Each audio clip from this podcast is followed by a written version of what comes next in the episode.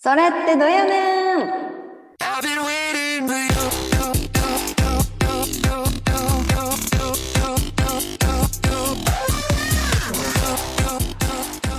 はい、始まりました。皆様、こんにちは。クリスチャンの疑問に寄り添うトーク番組、それってどやねん、それどや、40回目の放送。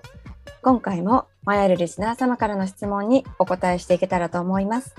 本日のパーソナリティも、ケイケイとうさこでお送りしていきます。このトークをきっかけに皆様が自分なりに考えてみる、そのような機会になればと願っております。よろしくお願いします。よろしくお願いします。もう7月ということで、下半期もスタートしましたけれども、ねあっという間の1月から6月まで上半期が過ぎていった感じで、なんかあっという間ですよね。いや、そうですよね。うんそしてすでに暑い。太陽も本気出してきて、本当に暑いですね。暑い、夜も暑いし。もうすでにゴングロですね、私も。なんで、なんでそんなに日焼けしてるのってめっちゃ言われます、会う人にゴルフやってるからね。そうなんですよね。いいね。うん。日焼け対策とかしてても焼ける。日焼け対策そんなにしても日焼け止めをはあの朝塗るぐらいでうん塗り直したりとか長袖とか日傘とか特にさしてないんですけど、あまあ、今年は焼いてもいいかなっていう 感じでやってます。ーなるほどね。そう日焼け止めによって全然効果が違うのか塗ってもねもう普通に真っ黒になっちゃいますね。まあ、さらされてたら、ね、うん、うん、多少はだよね。おすすめの日焼け止めあったら教えてください。そんなお便りも面白いね。うん、あの今年初めてシーブリーズ買ってみたんですけどうんまだ使ってなくてうんもう本当に一日外にいると熱中症というかやっぱりちょっとしんどくなってきちゃうんですよね。そういうならないようにするにはどうしたらいいんだろいやー、ほんと気をつけないとね、うちの、あの、大沢の母がね、う。うん、あの、趣味でランニングしてるんですけど、ランニング中に倒れて意識がなくなって救急車で運ばれたっていうね、わあそんな話も聞いて、まあのー幸い無事で何事も大事には至らなかったですけど、あ熱中症だったんですね。熱中症で。うん気をつけないといけないなと思いますね。そうですよね。まあ水分、塩分、しっかり、えーね、あの、とって、うんうんあとは、あのーあのーしっかりお風呂、熱いお風呂に入るってことですね。暑いお風呂に入るといいんですか？熱中症って。うん、って言いますよね。あの、うん多分そうなんだと思います。あのー汗をかくとしょっぱいじゃないですか。うんうんうん。でも、あのしょっぱい汗っていうのは塩分も外に出ているんですよね。で、塩分がたくさん外に出出ていっちゃうと熱中症になりやすいんですけど、うーんその、お風呂にしっかり、えーまあ、入って汗をかくっていう練習をしてると上手な汗をかくようになるんだと。うんで、上手に汗をかくことができるようになると塩分があまり含まれてない汗をかくんですって。うんうんうんで、えーそうなると、あの、塩分は、あの、体の中に留まったままなので、えー熱中症予防につながるっていう、そんな、あの、話えーでしたね。ねえ初耳です。まあね、今、あの、いろんな、その熱中症対策のドリンクとかいろいろありますけどね、なんかいろんな、あー対策が必要かなと思いますね。うんうんうん。そうですね。うまいこと今年の夏も乗り切っていきたいと思います。うん。ね、戦いですからね、これはね。いや本当そうですね。なんかねね昔はね夏が一番大好きだったんですけど、うん。ねやっぱちょっと年を追うごとにちょっとしんどくなってきてますね。イベントが多いのでね、楽しいですよね、夏はね。いや楽しいですようんね。花火大会とかもあれば、うんあーお祭りね、もお祭り出店があって、うんうんいや、今年は浴衣着たいな。うん。ねえ。うん最近はもうでもね、花火大会って言っても人が集まる密が、密を避けるようになって、あんまりね、花火大会自体もできなくなったり、えー花火が上がっても、あの、ゲリラ的にね、あの、どこから上がるかわからないようにして花火が上がるっていうような、うんううんんそんなこともあーありますけどね。うん。うーんなんか普通、そう考えるとね、普通のイベント大きな夏に戻ってほしいなと思いますけどね。うん。うん夏休みといえば、うん。まあ、教会主催でもキャンプがあったりしますけれども、うんうんうんうんなんかそのキャンプ中にも夏っぽいことってするんですか？えー、キャンプの中では、どうだろうな。なんかまあ、みんなで集まって賛美してるのが楽しいみたいなところがあるので、うん。夏っぽいことってどれぐらいするかな。まあ、ね、年によって、年とか、その行った場所によってプログラムが変わったりするので、はい。あの場所によってはあのスイカ割りをしたこともあるし、えーそれこそ海水浴をしたこともあるし、っていうような、そういうプログラムは入れてるところはあるんじゃないかな。まあ、川遊びとかね。ありましたよね。うん。うちの教団は一応今のところやろうっていうことで準備はしてますけどね、宿泊付きの、宿泊ありのうんうんキャンプをね。いやー子供たちは嬉しいでしょうね。ねえ、でもどうなるか、ね直前になるまでわかんないみたいな感じで、うんうんううん。ん、まあ、あの、他の教団の話を聞いてると、その、日帰り集会を2日続けてやるとかね。そういうのをやってたり、あるいはオンラインで、あの、集会をやるとかね、そういう形に切り替えたりしてるところもありますよね。う。ん。まあ、やっぱり小中高生キャンプとかですと、うん。まあ誘いやすいですし、うん。楽しいし、みんな来てくれるので、そうですね。うん、そういうところでね、一回でも福音に触れておくと、うんうんうん。ふとした瞬間に思い出してもらえたりとか、そうそうそうそう、うん本当に。小学生キャンプはね、うちの教団今年はなしにしましたね。ああ、小学そうなんですねう。ん小学生はね、なかなか、その、対策っていう意味での子供たちへのコントロールがなかなか難しいというところもあって、うんうんうんでうちの教団、小学生キャンプすると結構たくさんの人数になるので、はい。うん、たくさんの人数になると、それこそね、あのスタッフも入れて100人とかになったりすると、うんおーもうそれそれだけでリスクなのでね、うんなかなか難しいなっていうことで、取りやめにしましたけどね、今年はね。うんうんうん今年もか、今年もね。うんまあまあ、どんな、あのーことをね、それぞれの教会で皆さんお聞きくださってる皆さんの教会でどんなことをしたのか、どんな、あーね、あの、風に過ごしたのか、なんかいいアイディアがあったらぜひ送ってほしいですよね。うんうんうん。そうですうね。んうん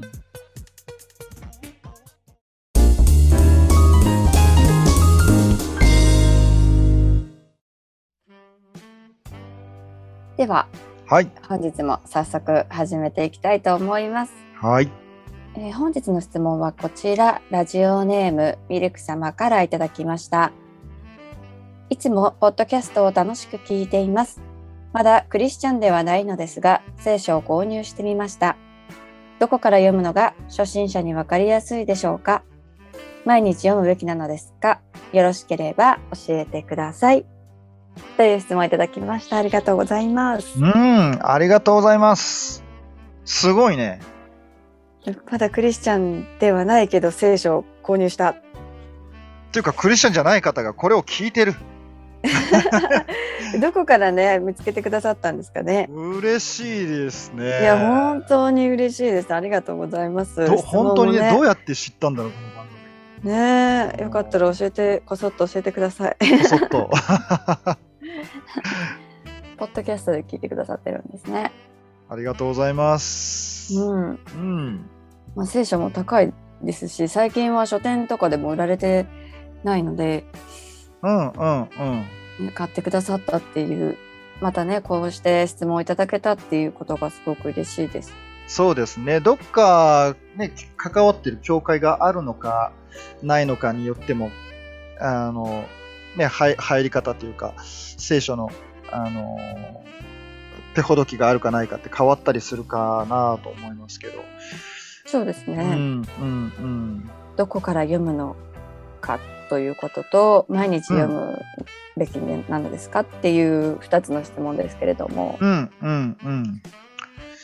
僕がどっから読んだらいいですかっていう質問は、まあ、しばしば、あのー受けるので、はいそういう時に大体答えるのは、やっぱり福音書から読んで、えー見てくださいっていうことなんですよね。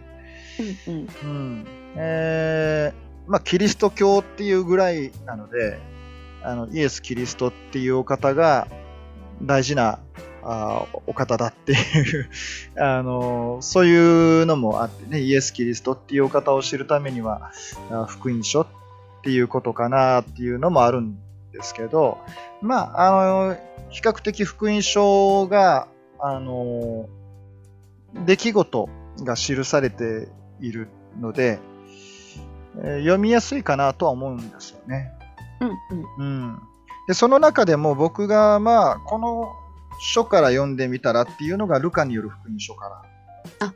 福音書の中でもルカをおすすめされる、その。はい。まあ、読みやすいかなと思います。まあ、福音書それぞれね、ちょっと、あの、なんていうかな、性格みたいなのがあって、4つ、マタイ、マルコ、ルカ、ヨハネって4つのお福音書がありますけど、はい。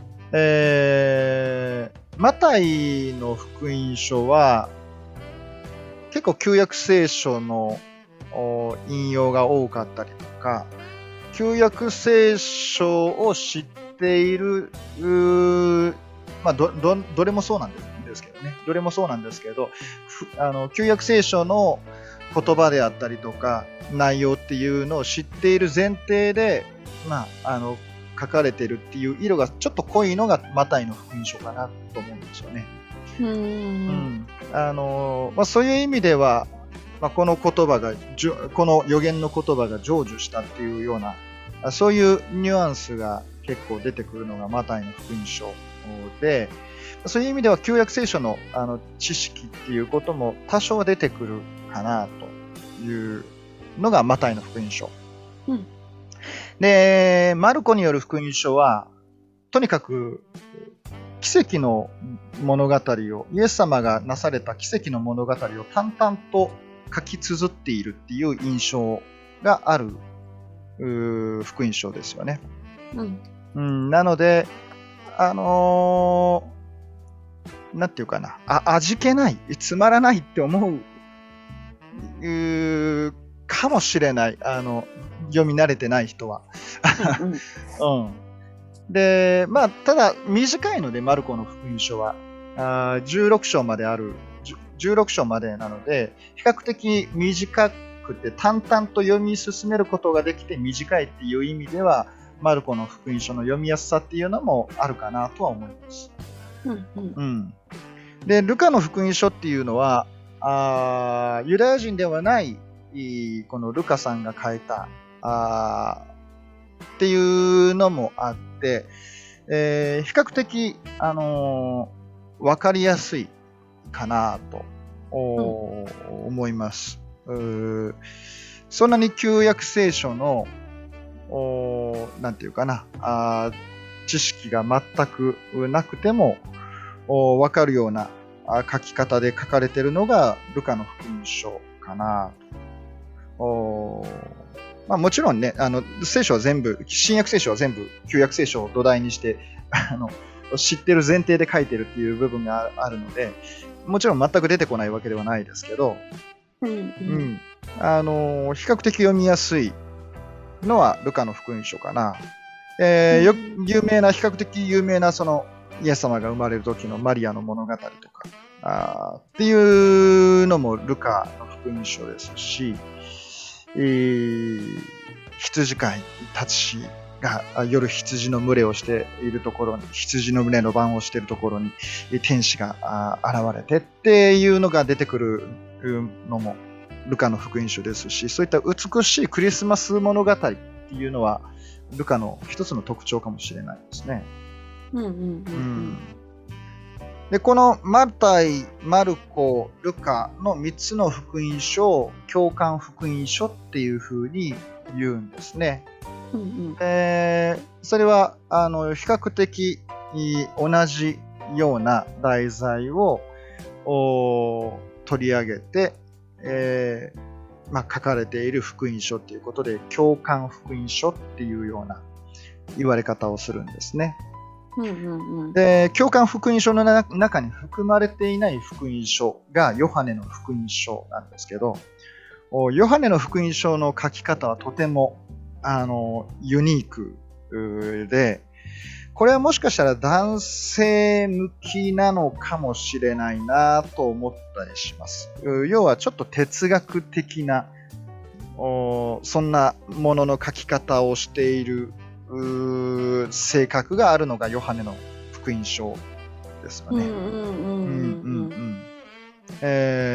初めに言葉があった。言葉は神と共にあった。言葉は神であった。っていう書き出しは他の福音書には出てこないですよね。うんうんそういう意味ではあの、そういう意味の面白さもあるかなと思います。まあ、それぞれね、キャあの、なんていうか、性格が、福音書それぞれに性格があるので、うんうんまあ、あの、それを、なんていうかな、あーある程度頭に入れながら読むと読みえ、ある程度読みやすくなるかなとりしますけど、うんうんおーまあ、ルカの福音書から読んでみたらっていうことは多いかなと思います。まあマタイから始まるとすごい系図で confuse してしまうかもしれませんし。そうですね。カタカナが多くって、読みにくくってっていう、初めて読むと、そういうかん、あのー感想を持つかなとも思いますね。ねそれぞれちょっと特徴があって少しずつ違いますよね。まあ、ルカによる福音書も、ルカの福音書にもね、系図はもちろん、あのもちろんというか、ルカの福音書にも系図は出てくるんですけど、うん。マタイはね、一番最初からドドンと、なかなか強烈な ボリュームの系図が出てくるので、読み始めるとちょっとひるむっていうのはあるかもしれないですね、初めてだとね。うんうんうんうんうん。ええまあヨハネもちょっと難しいのかもしれないですけど、ルタとかは、あのうんヨハネ推しだったみたいなうん、うん、うん。も言われますよね。あのー結構ね、ヨハネの福音書は面白くって、なんていうかな、まあ、ヨハネがね、イエス様の弟子だった。あのまあ、ママタイもそうですけど、おヨハネはかなり、なんていうかな、自分の色を出して、ヨハネ、この福音書を書いてますよね。うんうん、ヨハネの言葉なのか、イエス様の言葉なのかが分かんない部分とかがあったりとかしてね。結構、ヨハネが、あーなんていうかな、あのー感情移入しながらっていうと語弊があるかもしれないけど、結構強い思い入れを持って、あの、書いてるだろうなという、そういうのは、あの、うん感じる、ところですね。例えば、ね、有名なヨハネのお3章16節うんうん神は実にその一人子をお与えになったほどによう愛された。それは御子を信じる者が一人として滅びることなく永遠の命を持つためであるというのは、これは実はイエス様が言ったのか、あのヨハネの言葉なのかあはわかんないんですよね、原あの原文だけ見てると。まあ、それほどね、なんていうか、ヨハネが強い思いを持って書いたんだろうなっていう感じは受けますよね。あのそのご質問ミルクさんがはい。どどういった聖書を買われたのかも気になりますけれどもうんうんうん。新旧66巻の聖書なんですかね。そうですね。私たちは66巻が、あー誤りのない神の言葉だと。お信仰と生活のお誤りのない基準だというふうに信じているので、えーまあ、私たちとしては66巻が聖書、神の言葉ですよっていうことですよね。うん。うん。では、えー旧約と新約がある中でうん。新約の福音書から読むことをお勧めされるという、そうですね。あとは、使徒の働き、使徒の働きはルカによって書かれたあー文章ですけど、使徒の働きの7章を読んでいると、えー旧約聖書にどういうことが書いてあるのかっていうことがあー書かれてるんですね。うんうんステパノっていう人が、あの、まあ、このおステパノっていう人は、あー石打ちの刑にあって殺されてしまう、この迫害のために石打ちの刑にされて殺されてしまうっていう人なんですけど、そのお石打ちの刑の直前で、えーステパノが、まあ、大説教をしてるわけですが、その説教の中で旧約聖書のあらましをずっと語ってくれてるんですね。ここをまあ見ると大な大体のっていうかねあのなんとなくその旧約聖書の特に最初の方にどういうことが書かれているのかっていうあらすじを見ていくことができるかなと思いますね。うんうんううん。ん人もいいですよね。うん、使徒の働きはね、あの、まさに教会の、うん動き、働きなので、うんううん。うん。福音書がイエス様の働きをを記したあー文書で、使徒の働きはそのイエス様があー天に上げられていった後、教会がどういうふうにえーアクションを起こしていったかっていうことが記されているのが使徒の働きなので、あのうん。どどうやってこのイエス・キリストの福音のメッセージを守ったか、そして、えー証言していったかっていうこと、教会がね証、証言していったかっていうのが記されているのが使徒の働きなので、えーすごいドラマがありますよね。そうですね。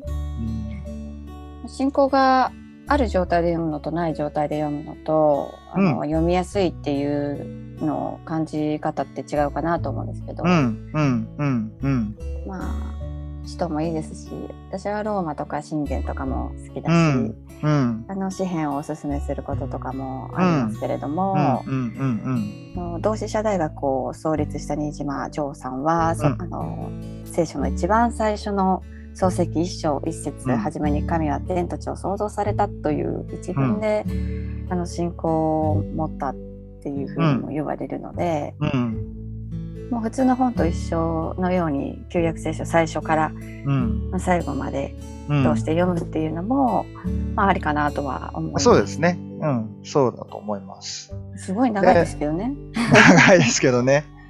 で、まあ、あの、読み方としては、まあ、記されていることが、あーあの、神話とかではなくて、本当のことがあー書かれてるんだっていううーふうに、えー読んでいくっていうのは、あの、大切なことかなと思いますね。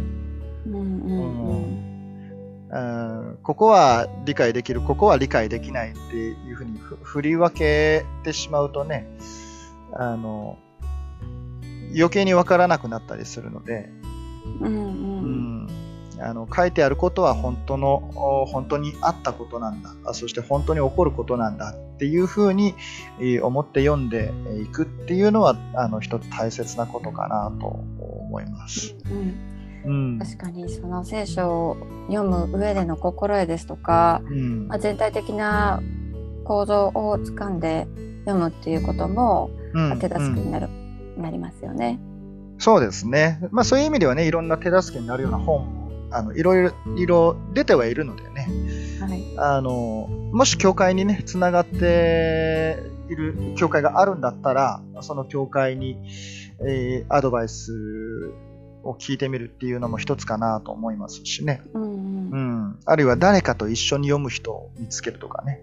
うんううんん。っていうのも、うん、いいかなと思います。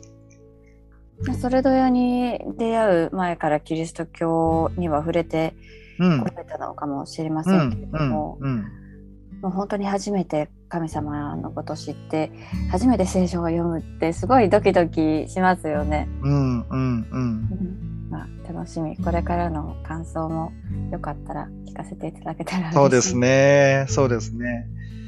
うん。はい創世記の一章、ね、さっきの新島城さんの話じゃないですけど、創世記の一章の一節、はじめに神が天と地を創造されたっていう、このう聖書の最初の宣言を、うんうんこれはやっぱり大聖書の中でもやっぱり大事ですよね。うんそうですね。れをやっぱり受け取って、これを信じる。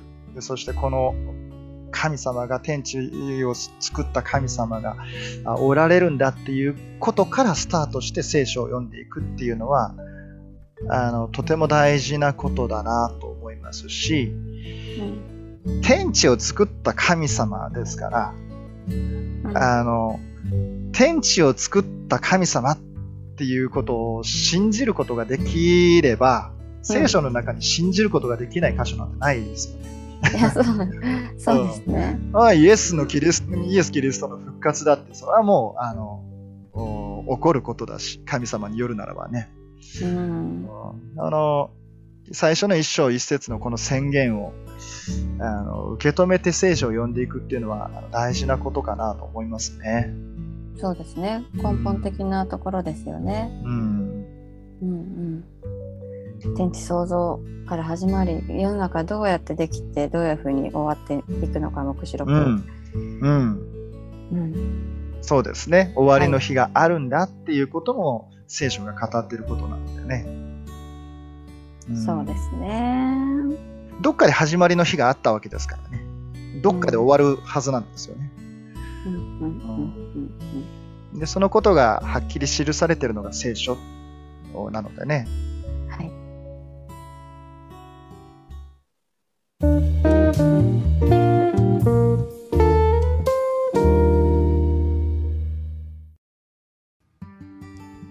えー毎日読んだ方がいいですか？はい。毎日読んだ方がいいですよね。いいですね。いいですよね。あの何のために聖書を読むのか何のために聖書が、んあの与えられているのかっていうことを考えると、うん。やっぱりその神様とはどういう人かっていうのを知って、うん。えー信じてその神様に近づく似たものに変えさせ、うん。えー変えられていくために書かれていると思うので、うん。日々ねもう食事をとるように呼吸をするようにうん。それを吸収していく必要があるかなと思いうます。ん。うん。あのさっきね、えー僕自身がそのお聖書は信仰と生活のお誤りのない基準だっていうふうに言いましたけど、はい、この聖書にえー人のお生き方があの教えられてるんだっていうことですよね。そうですね。でこのところに立って生きていこうって思うのであればあの身近に聖書を置いておく必要はあるかなと思うんですね。すぐ取ることができる場所に聖書を置いておく。あるいは一日の中で、えーこの時間はあ聖書に向き合うことにするっていうそういう時間を取っておくっていうのはあの聖書によって生きていくっていうことのためにはとても大切なことだと思いますね。うんうんうんそうですね。うん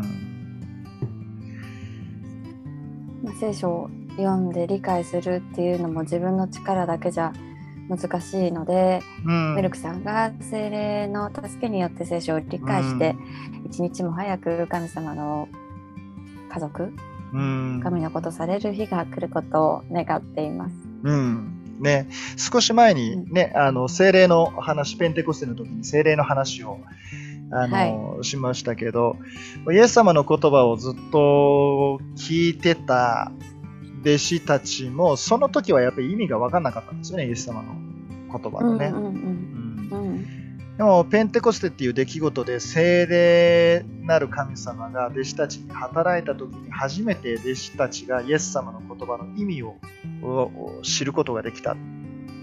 で、同じように、えー聖霊なる神様は同じように私たちにも働いてくださって、えーまあ、ある時は、ずらずらっと読んでてもん何が書いてあるのか分かんないっていうようなあそういううことがあったとしてもある時にえーこの聖霊なる神様のお働きの中でそのそこに書いてあることが見えてくるっていうねそういうことは、あの本当に起こるので、うんううんん、ぜひね聖書と仲良くなってほしいなと思いますね。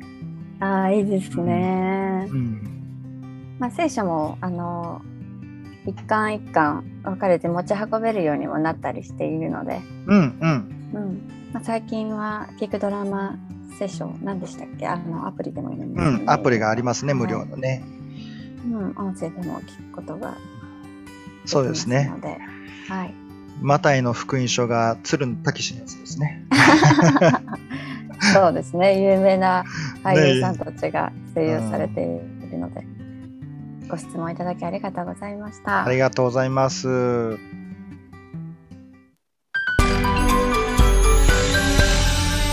それってどやねん。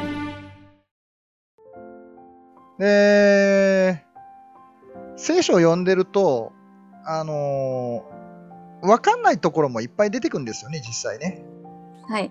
うん難しい書き方されてますよね。うん。で、聖書と仲良くなる一つのコツは、はい。あの、もう分かんないところは分かんないまま置いとく。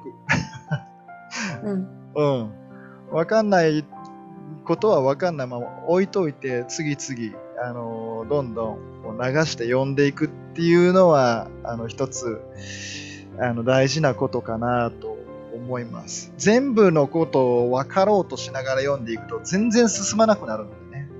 うんうんうんですね。で、ある意味、まあちょっと語弊がある言い方だけど、もうなんていうか、呪文みたいにしか思えないような、そういう箇所もね、あの、出てくるので、うん。うん。あの、初めて読む人にとってはね、うん。うんその、お部分も、もうなんとか、あの、読み続けて、えー乗り越えていく。うんうんうん。わかんないことだらけかもしれないけど、とにかく、あの、わかんないところを置いといて、あの、次々読んでいくっていうことは大事なことかなと思いますね。そうですよね。考え出したら本当に進まなくなっちゃうので途中であの挫折してしまったりっていうことがあると思うんですけれどもう、ん、うん。もう聖書通読通して読むっていうのと、うんあの聖書研究バイブルスタディっていうのを分けて考えるっていうのも私は以前お勧めされましたね。そうですね。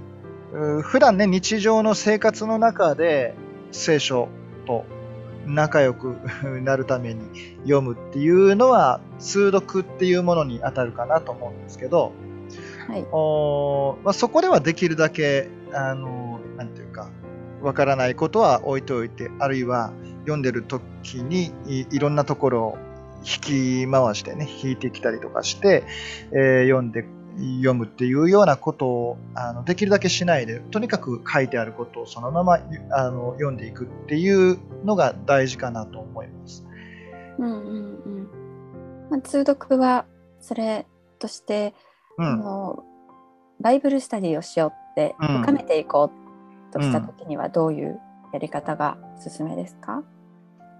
あの、とにかくよく読むっていうことですね。その箇所を、一回だけじゃなくって、その、読もうとしてる箇所を2回、3回繰り返して、えー、読んでみる。うん。うん。で、えー、できれば声に出して読む。うん。うん、声に出して、えー、読む。で、1回声に出して、読んでみる時と、2回目に声出して読んでみる時の見え方がちょっと変わってるかなと思うんですよね。この文章がどこにつながってるかとかっていうそのこともなんとなく見えながらよそのことそういうことを考えながら読む余裕がちょっとずつ出てくるので、あの何回も、何回か繰り返して読むっていうのはとても大事なことかなと思いますね。うん。うん。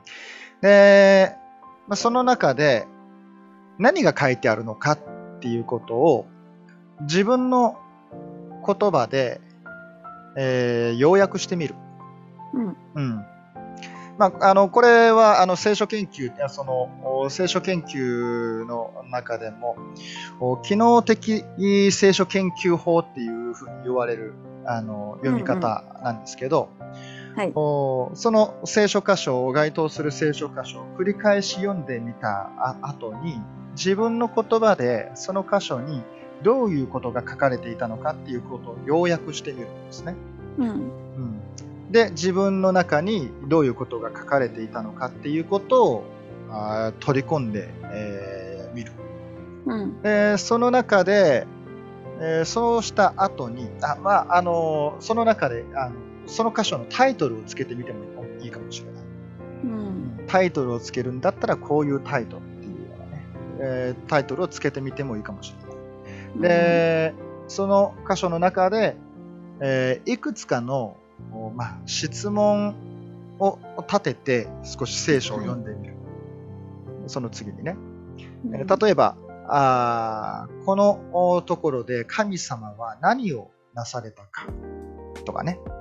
神様はどういうお方としてその箇所に現れているか。神様はどういうお方かっていう質問を立てて読んでみる。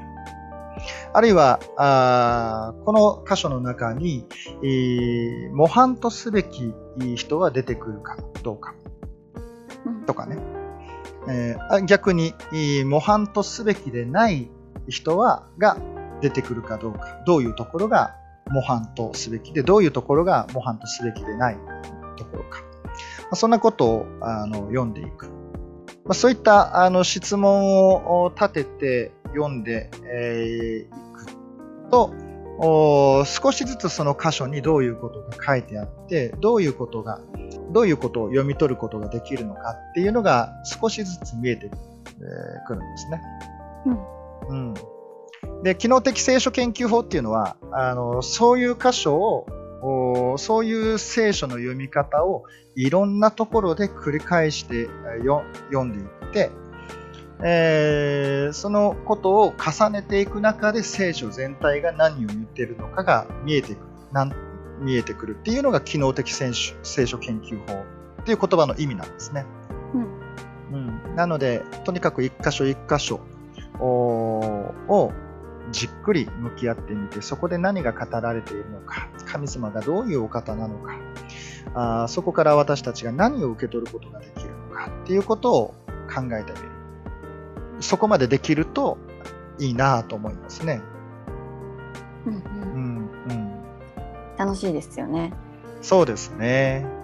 あのデボーションの時にはこのやり方をね、あの私はおすすめしてるんですけど、デボーションって言って、あのそれこそね毎、毎日、ちょっとの時間だけでも、これは通読じゃなくて、聖書研究的に少し、深く、聖書と向き合うっていうような時間をあの取ることをデボーションっていうふうにあの教会ではよく言われたり、あるいは静止の時とかね、うんうんうん、あの言われたりするんですけど、まあ、そんな時には、そういうふうに聖書に向き合う時には、そうやってちょっとじっくりその箇所と向き合ってみる。っていうのは、うんうんうんあのいいかなと思いますね。うんうんうん、よく観察と解釈と適用に分けられますよね。そうですね、そうですね。はいあのー適用までいけたらいいかなと思いますけど、適用っていうのはその箇所か、その箇所を読んで、自分の生活の中で、えーどうやって、その、おそこで受け取った、あその箇所のメッセージをどうやって自分の生活の中に、えーまあ、適用していくか。っていうことが適用っていうことなんですけど、例えば、まあ、隣人を愛するっていうことが語られているっていうことであれば、じゃあ私は誰を、誰に対して具体的に愛を表していくべきか、どういうことをするべきか。っていうことを考えるのが適用ってことなんですね。うん。うんえー適用までいけたらいいかなと思いますけど、うん。ミルクさんがあ最初、あの聖書、ね、向き合ってあんまり間がないということであれば、最初からそこまでいかなくてもいいかなとは思います。うん。うんとにかく聖書に何が、どんなことが書いてあるのかっていうことをおじっくり向き合う時間が通読とは別にね、取れたらそれはそれであの素晴らしいことかなと思いますし。うん。うん、で、そういうことがね、あの少しできてきた中で、もう少し踏み込んでみようって、あの、思えることができれば、じゃあこれを自分の生活の中で、えー当てはめるようにして、え実際に具体的に、え行動にしてみようっていうような、あそういうね、あの聖書との向き合い方ができれば、本当にそれはすごい素晴らしいことだなと思いますし。うんうん。そうですね。私も最近クリスチャンになった友達から神様との時間いつ取ってるっていう質問をされたんですけれどもうんうん。まず起きてから朝始まっあの神様から始まって寝る前。も少し時間を取ってるっていうふうに、まあ、最初と最後を神様でにするっていうふうに言ってましたけど、うんうんうん。いや、いいと思います。聖書を読むのに適してるのは、やっぱり朝だと思いますね。うん。あの、一日の終わりはやっぱり疲れてますよね。うん うん。うん朝の方がすっきりした頭で聖書に向き合えるかなと思ったりはしますね。うんうん。通読ならね、通読なら別に、あの、始まりでも、お一日の始まりでも終わりでもいいかなと思いますけど、んデボーションって言ってちょっと、あの、深く聖書に向き合うっていう意味では、朝が一番、まあ、あの、いいかなと思ったりはしますけどね。うんうん。まあ、聖書を読む上で、うん。まあ、誰かが適当に書いたものっていうのではなくて、うん。第2テモテの3章16節聖書は全て神の霊感によるもので、教えと戒めと強制と義の訓練のために言うべきですっていう通り、うん。あの神様が良しとして今存在しているものっていうことを、うん。あの忘れずに読んでいただけたらなと思います。そうですね。はいまあ、よくね、神様からのラブレターなんて言われたりしますけど、うん、うんそうですね。うんそういうものとして、あの、聖書を受け止める。他の本とはあまた違うものとしてね、聖書を受け止める。そこからなんか聖書を読み始めてほしいなと思いますね。はい、はい。応援しています。まあ、ちょっとね、いろんなあーこと、あの含んで言いましたけど、ぜひね、本当に聖書に取り組んでみていただきたいなと思いますし、えーやっぱり、あのーなんていうかな、聖書に記されていることが自分自身の中に、えー本当に起こってくるっていうことのためには、あー教会につながるっていうのはとても大切なことだと思うのでね、あのうん。ぜひ教会に、えー教会を通して聖書と向き合うっていうこともトライしてもらいたいなと思いますね。そうですね。うん、うん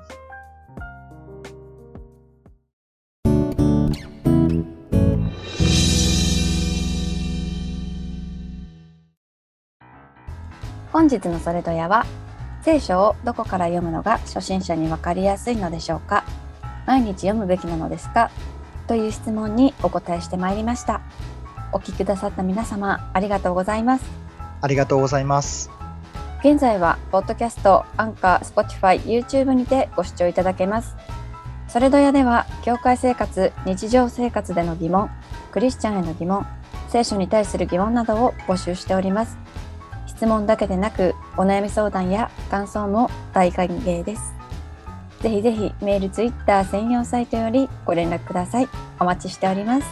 お待ちしてます。それでは次回配信予定日、7月18日の放送もお楽しみに。お相手はケイケイとうさこでした。